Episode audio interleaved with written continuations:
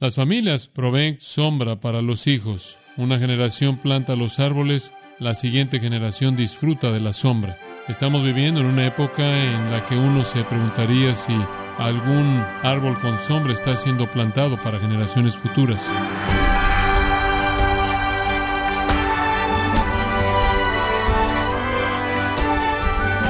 Sea usted bienvenido a esta edición de Gracia a vosotros con el pastor John MacArthur. La Biblia contiene un solo mandamiento para los niños, obedecer en el Señor a vuestros padres. Esta obediencia es esencial para disfrutar una sociedad civilizada. ¿Cómo puede usted preparar a su hijo para que en el futuro sea un adulto positivo para la sociedad? ¿Cuál es el diseño de Dios al respecto? John MacArthur nos muestra cómo ser un instrumento que Dios puede usar para lograrlo y cumplir así con el diseño divino.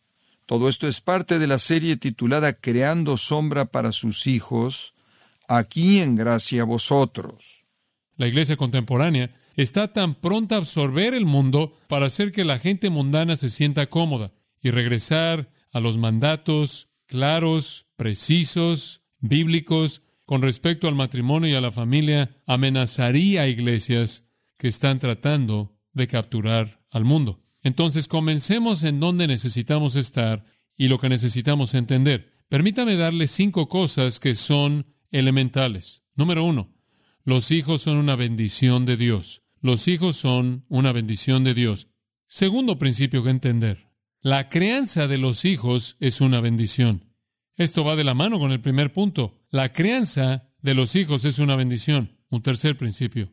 La crianza de los hijos es medida por los padres y no los hijos.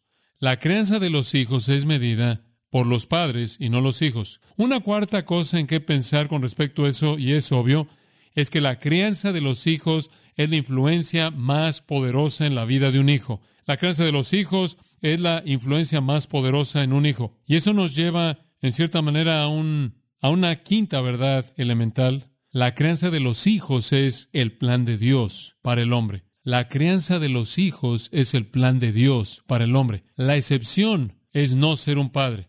¿No es eso en cierta manera obvio? Porque si usted no tiene padres, usted ya no tiene personas. La crianza de los hijos es el plan de Dios. Decir eso es decir que el matrimonio es el plan de Dios. El matrimonio es el plan de Dios. Dios nos diseñó como criaturas sexuales, seres sexuales, y eso únicamente puede ser cumplido en una unión entre un hombre y una mujer, en un matrimonio de por vida. Cualquier otra cosa diferente a esa relación es devastador y corrompedor. En 1 Corintios capítulo 7 usted podría ver esto conforme en cierta manera continuamos construyendo nuestro entendimiento en línea con esto.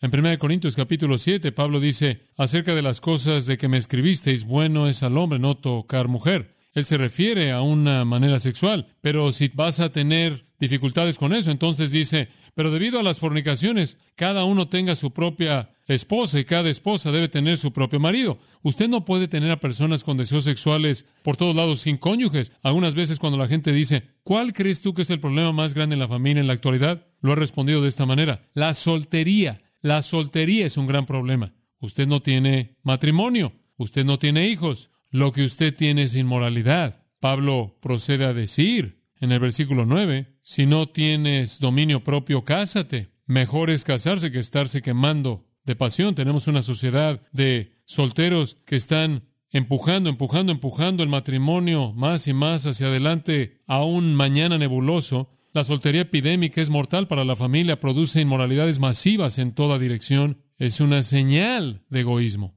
Casi 50% de la población en Estados Unidos que tienen más de 18 años de edad es soltera. Viendo esta estadística desde otra perspectiva, solo únicamente 50% de las casas en Estados Unidos son parejas que están casadas. Y la casa más común en Estados Unidos, la casa más común en Estados Unidos desde el año 2000 es una persona viviendo sola. Millones de personas solteras viviendo solas. Ese tipo de conducta se ha incrementado en 100% desde 1990. Casi 50% de todos los nacimientos ahora son ilegítimos. El 90% de los estadounidenses en esta encuesta, de la encuesta Harris, dijo, la sociedad debe valorar todo tipo de familias por igual, todo tipo de familias por igual. No importa si son un hombre y una mujer, si están casados o no, o si son del mismo sexo. En dichas situaciones, Dijeron 90% de, la, de las personas encuestadas no tienen efecto en los hijos. Entonces la solución para el gobierno de los Estados Unidos es ceder a la inmoralidad, al vicio sexual, a la desviación, la homosexualidad y la lujuria desenfrenada domina la sociedad. Y, por cierto, si usted resulta quedar embarazada, mate al bebé. Necesitamos entender que Dios ha diseñado que la gente tenga familias, tenga familias, tenga familias. Como cristianos y como la iglesia necesitamos guiar al mundo al mantener en alto el matrimonio y a los hijos como la bendición más preciada de Dios en toda la vida humana. Observe, en primer lugar, que el matrimonio es la gracia de la vida, ¿verdad? Es lo que el Nuevo Testamento dice. En segundo lugar, los hijos son una bendición del Señor y la promesa es que usted los críe de la manera correcta. Cuando son mayores van a demostrar de esa manera que usted ha invertido en sus vidas. Ese es el diseño de Dios. Los cristianos no pueden ser tan egoístas que no quieren casarse y muchas personas no quieren casarse porque después pueden encontrarse a alguien mejor. Es momento para que los cristianos dejen de interrumpir el plan de Dios para los hijos al quedarse solteros. Cásense, sea un marido, tome una esposa. Y entre los cristianos, creo que todavía en la mayoría de los casos es iniciado por los hombres. A los hombres les gustaría pensar que quizás las mujeres deberían venir tras ellos. Pero las mujeres cristianas son más sensatas, creo yo, más reservadas y los hombres necesitan guiar en eso. No sé qué es lo que los hombres cristianos están esperando. Hay muchas damas cristianas fieles, a quienes ellos podrían cuidar y amarlas como Cristo su iglesia, y con quienes podrían criar hijos piadosos, y quienes serían para ellos gozo supremo. En la creación, ¿recuerda usted la afirmación? No es bueno que el hombre esté, ¿qué? Solo. Cásese, críe hijos, críelos para que conozcan al Señor. Entonces, esa sería una especie de percepción elemental que quiero colocar en su mente. Ahora quiero que regrese a Efesios y en cierta manera vamos a hablar un poco más acerca de lo que este texto dice de manera específica. En primer lugar habla de la sumisión de los hijos y después habla de la sumisión de los padres, ambos sometiéndose al diseño de Dios. Versículos 1 y 2. Hijos, obedeced en el Señor a vuestros padres, porque esto es justo. Honra a tu padre y a tu madre, que es el primer mandamiento, con promesa. Necesito decir que se necesita enseñarles a los hijos a hacer eso. No vienen al mundo listos para hacer eso. Vienen al mundo como réprobos. Réprobos pequeños, hermosos, pero réprobos.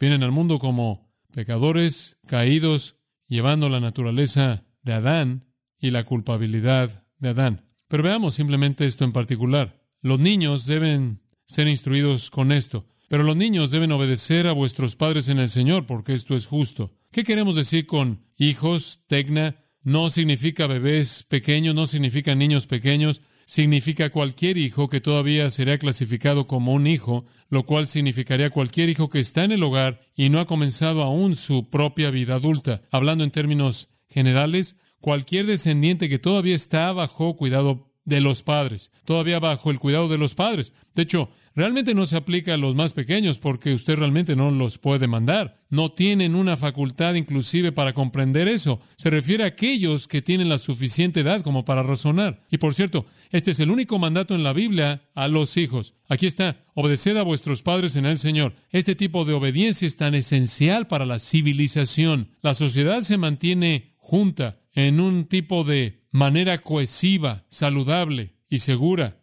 cuando los hijos obedecen a sus padres. De hecho, eso está en los mandamientos de Éxodo 20. Honra a tu padre y a tu madre para que tus días sean prolongados en la tierra que Jehová tu Dios te da. En otras palabras, si no haces eso, podrías morir. Si no haces eso, podrías morir. Y eso está reiterado en el siguiente capítulo de Éxodo, capítulo 21, y en el versículo 15, el que golpeara a su padre o a su madre ciertamente morirá. Versículo 17, el que maldijera a su padre o a su madre ciertamente morirá. La pena capital para un hijo que le pega a un padre o maldice a un padre. Repetido en el capítulo 20 de Levítico, versículo 9. Si alguno maldijere a su padre o a su madre, ciertamente morirá. Él ha maldecido a su padre o a su madre, su sangre está sobre él. El siguiente versículo habla del hombre que comete adulterio con la esposa de otro hombre. Mismo castigo. La pena de muerte debe ser aplicada a los hijos que no obedecen a sus padres. Así de urgente es este asunto de la obediencia.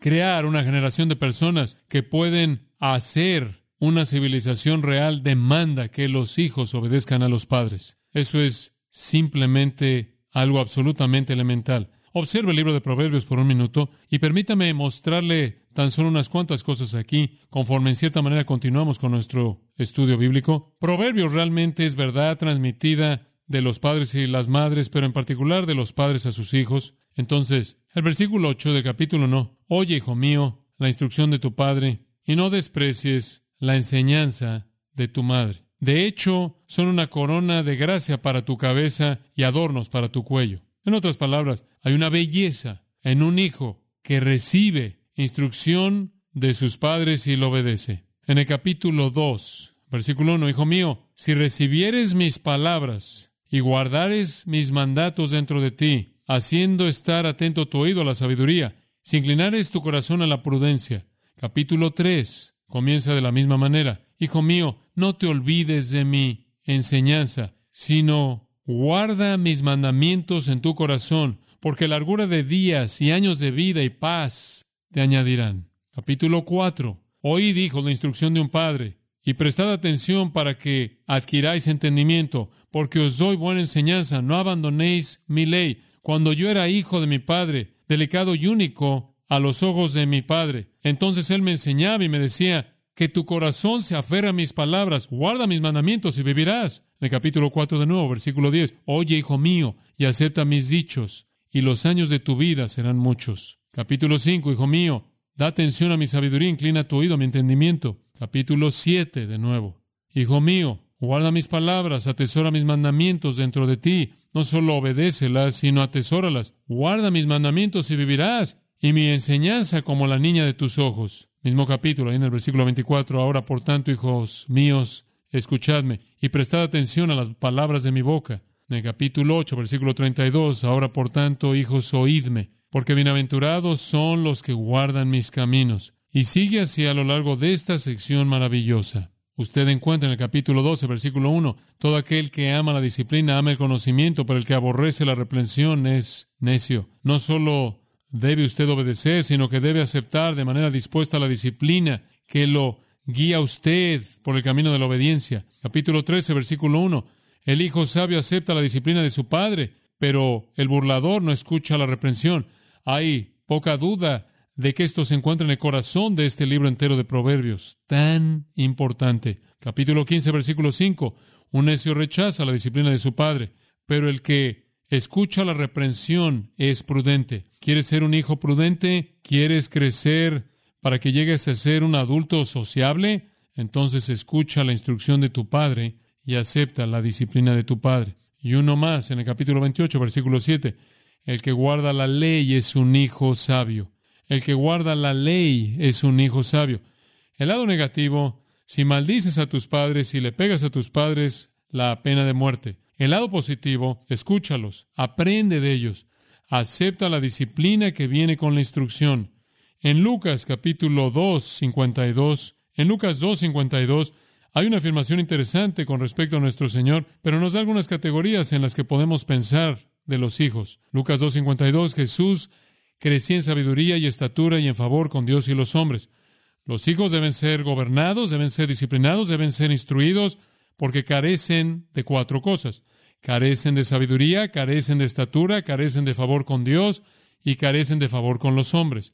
En otras palabras, son deficientes mentalmente, son deficientes físicamente, son deficientes socialmente y son deficientes espiritualmente. Y eso es todo. Simplemente son deficientes. Se necesita un esfuerzo en donde no nos detenemos de manera deliberada para sacarlos de esas deficiencias y llevarlos a un lugar en donde reciben sabiduría y crecen hasta llegar a la fortaleza y tener favor con Dios y favor con los hombres. Dios se preocupa por el aspecto social de la vida, por el aspecto físico, por el aspecto mental, como también por el aspecto físico. Entonces usted debe querer que sus hijos sean obedientes. Usted entiende que cuando llegan al mundo son deficientes. Sus aptitudes sociales no existen. Simplemente gritan por lo que quieren, pelean, discuten, van a lugares y hacen cosas que usted no quiere que hagan, no tienen aptitudes sociales, no tienen entendimiento espiritual, son débiles y vulnerables, llevados por doquiera, no tienen sabiduría y no tienen discernimiento. Entonces lo que usted tiene es un pecador réprobo pequeño que es totalmente deficiente en toda área de la existencia. Y su responsabilidad delante de Dios y su gran gozo es eliminar esas deficiencias. Si usted no hace eso, usted termina con el tipo de hombre del que habla Proverbios 30:11, que maldice a su padre y no bendice a su madre. Usted termina con el tipo de hombre que se burla del padre y menosprecia a su madre. Y Proverbios 30:17 dice, los cuervos de la cañada saquen el ojo que se burla del padre y menosprecia a su madre, y los aguiluchos se lo comerán. Eso es bastante vívido.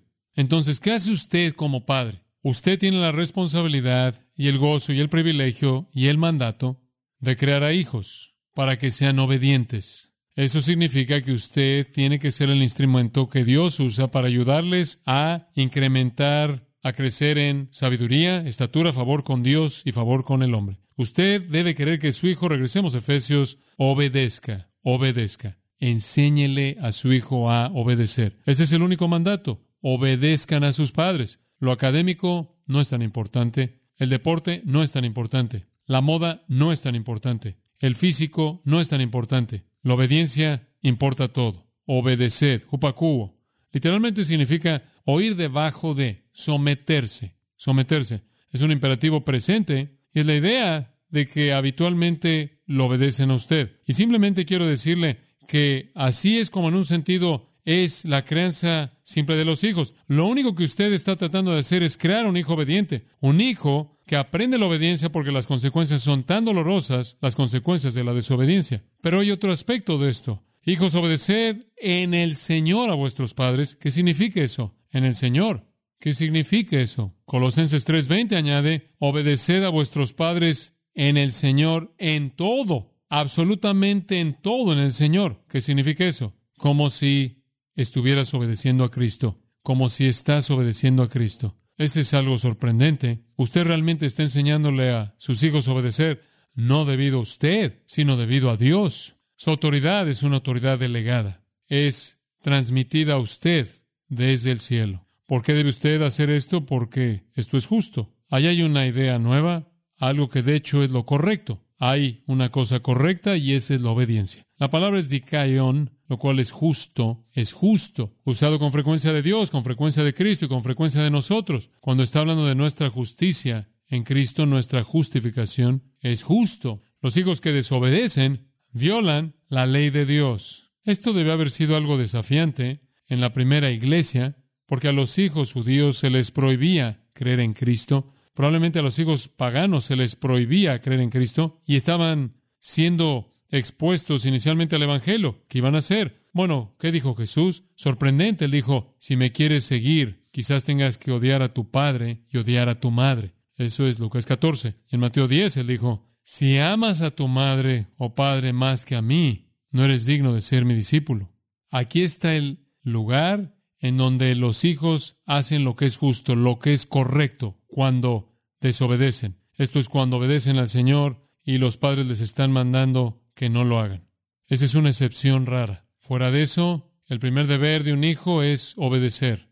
Entonces usted le enseña a sus hijos a obedecer. Y si usted hace eso, cuando sean grandes, van a ser obedientes. El segundo deber entonces en el versículo 2 es honrar a tu padre y a tu madre, el cual es el primer mandamiento con promesa. Obedecer es deber, honrar es actitud. Obedecer es deber, honrar es actitud.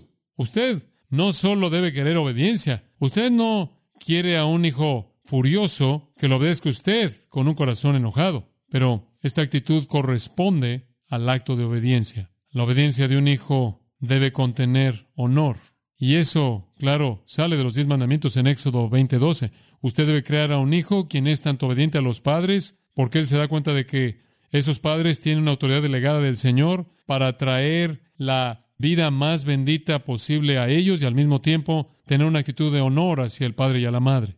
Patricia y yo solíamos hablar mucho de esto cuando estábamos creando a nuestros hijos. Disciplinamos por la actitud. Disciplinamos a nuestros hijos mucho más por actitud de lo que hicimos por acciones, porque tendían a pensar que podían salirse con la suya, con una actitud en lugar de un acto. Podíamos prevenir el acto, no podemos prevenir la actitud. La disciplina por una actitud es tan importante como la disciplina por un acto si usted quiere un hijo que es obediente y reverente, reverente hacia los padres como los representantes de Dios, con la autoridad delegada de criarlos para conocer y amar a Dios y vivir en la plenitud de su bendición. Entonces este realmente es el quinto mandamiento, el versículo 2 es el quinto mandamiento y es el primer mandamiento que tiene que ver con las relaciones humanas. Los primeros cuatro tienen que ver con Dios, Éxodo 20. Este es el primero que tiene que ver con la relación humana. Cuando usted entra a las relaciones humanas, lo primero que usted se encuentra son los padres y los hijos. Esto es tan esencial porque viene con una promesa. Observa el versículo 3. Para que te vaya bien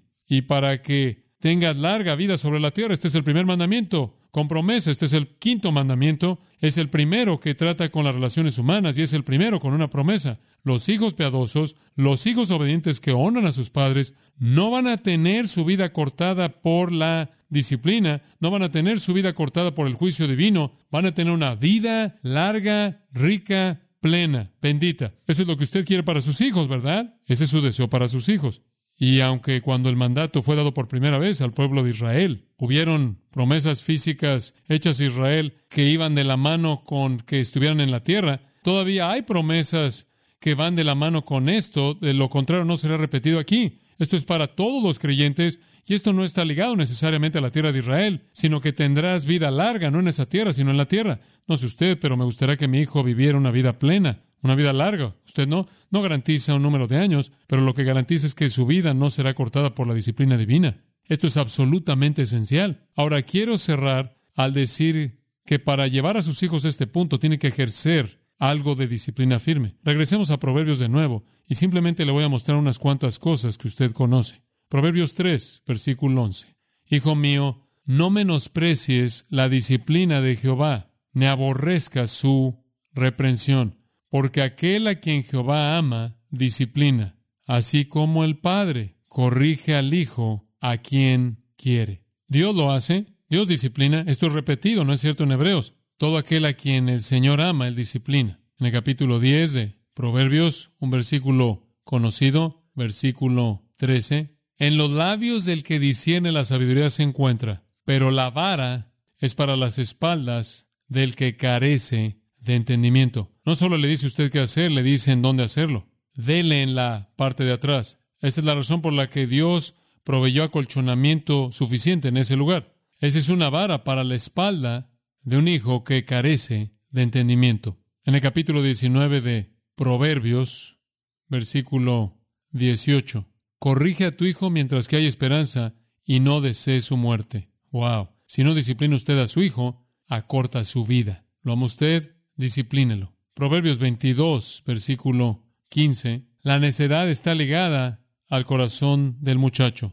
Eso es lo que estaba diciendo. Que nacen siendo insensatos, están caídos la vara de la disciplina la alejará de él. Esa, amigos, es una promesa. ¿Quiere usted alejar la necesidad de su hijo?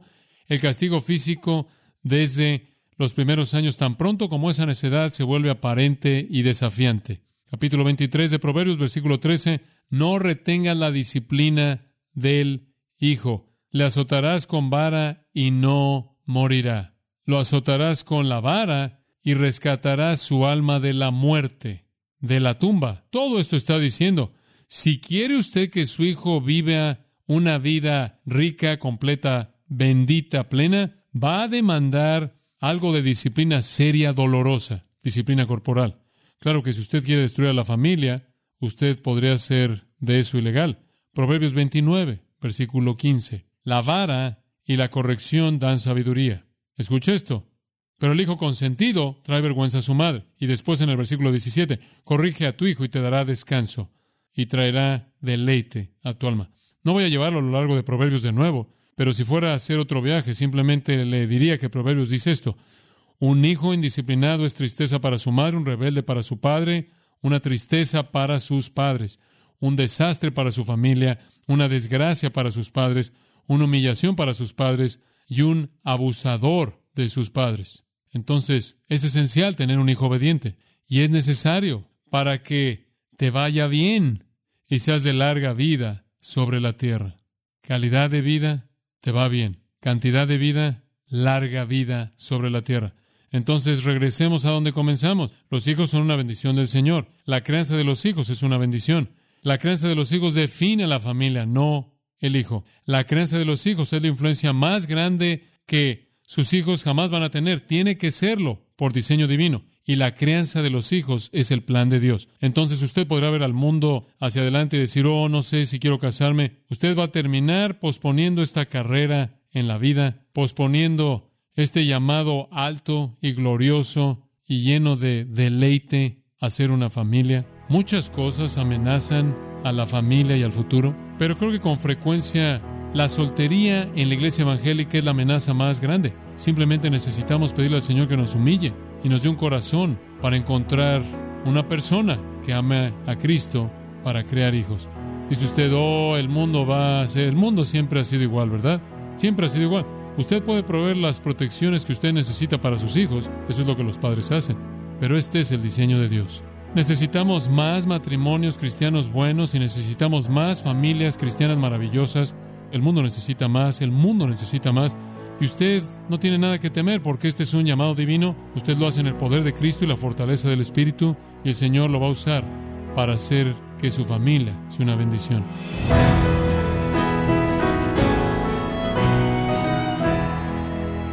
John MacArthur nos enseñó acerca de la bendición de crear hijos que siguen el diseño divino, transformándose como padres piadosos en la mayor influencia positiva para ellos. Parte de la serie Creando sombra para sus hijos, aquí en gracia a vosotros. Y quiero recordarle, estimado oyente, que tenemos a su disposición el libro Piense conforme a la Biblia, en donde John MacArthur y otros maestros confrontan la falsa visión del mundo que domina a la sociedad posmoderna.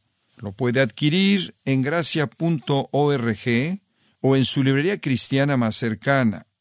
También puede descargar todos los sermones de esta serie Creando Sombra para sus hijos, así como todos aquellos que he escuchado en días, semanas o meses anteriores en gracia.org. Si tiene alguna pregunta o desea conocer más de nuestro ministerio, como son todos los libros del pastor John MacArthur en español, o los sermones en CD, que también usted puede adquirir, escríbanos y por favor mencione la estación de radio por medio de la cual usted nos escucha en gracia a vosotros. Es importante conocer no solo el país y ciudad de donde usted nos escucha, sino también la radio. Para quienes contactan nuestro ministerio por primera vez, pueden solicitar una copia del mensaje de promoción sin costo alguno, un mensaje por oyente únicamente. Si usted vive en los Estados Unidos o Puerto Rico, escríbanos a Gracia Vosotros, P.O. Box 4000, Panorama City, California 91412 o puede escribirnos a través del siguiente correo electrónico radio arroba En nombre del pastor John MacArthur, nuestra coordinadora de estaciones Marilina Caruli y del personal, le damos las gracias invitándole para que nos acompañe en la próxima edición para continuar desatando la verdad de Dios un versículo a la vez, aquí en Gracia a Vosotros.